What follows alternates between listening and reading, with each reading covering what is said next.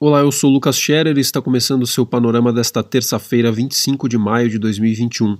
Apoie e financie o projeto assinando por apenas R$ 8,90 mensais em www.seupanorama.com.br.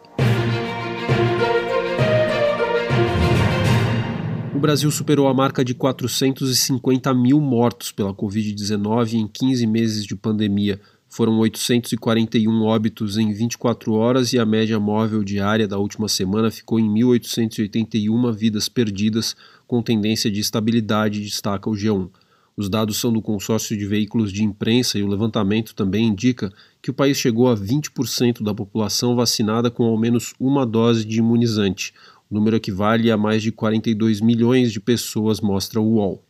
E por falar em pandemia, o ex-ministro da Saúde, general Eduardo Pazuello, é alvo de um procedimento disciplinar no Exército por ter participado de ato político sem autorização do comando da força, mostra a CNN.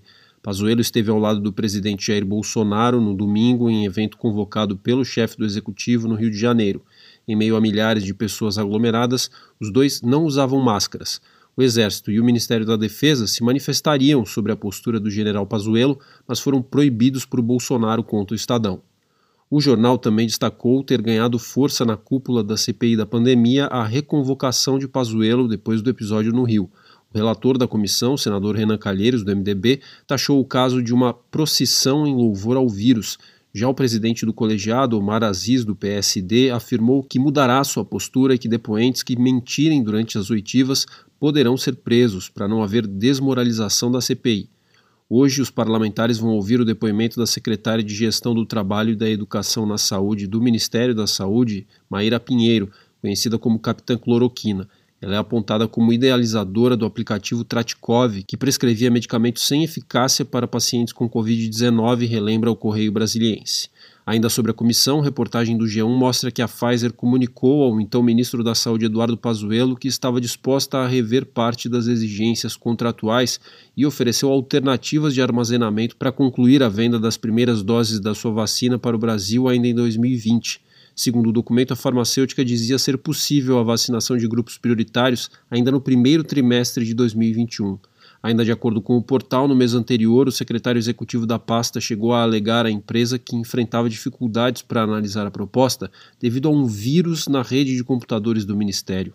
Sobre vacinas, uma boa notícia é que hoje o Instituto Butantan deve receber cerca de 3 mil litros do ingrediente farmacêutico ativo, o IFA, para produzir 5 milhões de doses da Coronavac. O trabalho no Butantan estava parado desde o dia 13, lembra o R7 e o Supremo Tribunal Federal determinou que o governo use todas as medidas necessárias para garantir a segurança e a vida dos povos das terras indígenas Yanomami, em Roraima, e Munduruku, no Pará. Elas vêm sofrendo com ataques de garimpeiros e com a contaminação das águas pelas atividades dos criminosos, que se intensificou durante a pandemia sem resposta das forças de segurança, relata o Correio Brasiliense.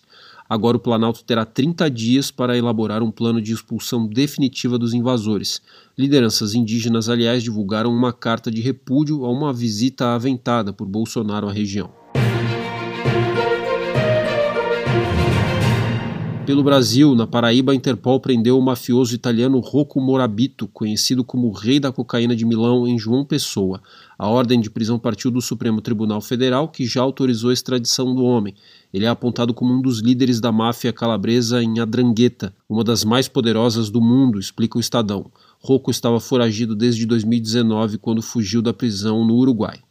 No Distrito Federal, o passageiro que chegou à capital vindo da Índia e que teve contato com uma pessoa infectada pelo novo coronavírus testou negativo para a doença. A Secretaria de Saúde de Brasília informou, no entanto, que a pessoa continuará em quarentena e fará um novo exame na sexta-feira, relata o Metrópolis.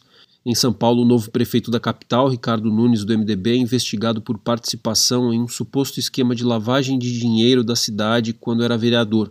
De acordo com a investigação da Polícia Civil, o grupo teria agido desviando recursos de creches da cidade por meio de contratos firmados com empresas de fachada. O prefeito teria recebido ao menos 150 mil reais. Ele nega qualquer irregularidade, reporta o Estadão.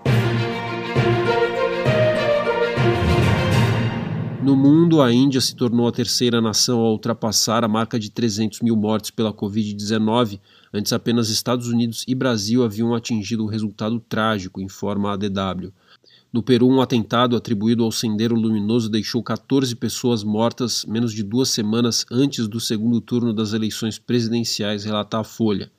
Na Inglaterra, a ativista do movimento negro Sasha Johnson foi internada em estado grave depois de ser baleada na cabeça. O caso está sendo investigado. Ela já teria recebido ameaças de morte, mas as autoridades ainda não falam em disparo criminoso, explica a DW. E em Myanmar, a líder deposta Aung San Suu Kyi apareceu pela primeira vez desde sua prisão durante o golpe militar de fevereiro. Vencedora do Prêmio Nobel pela atuação no processo de democratização do país, ela prestou depoimento para a junta militar ontem. Os advogados disseram que ela aparenta bom estado de saúde, reporta a Reuters.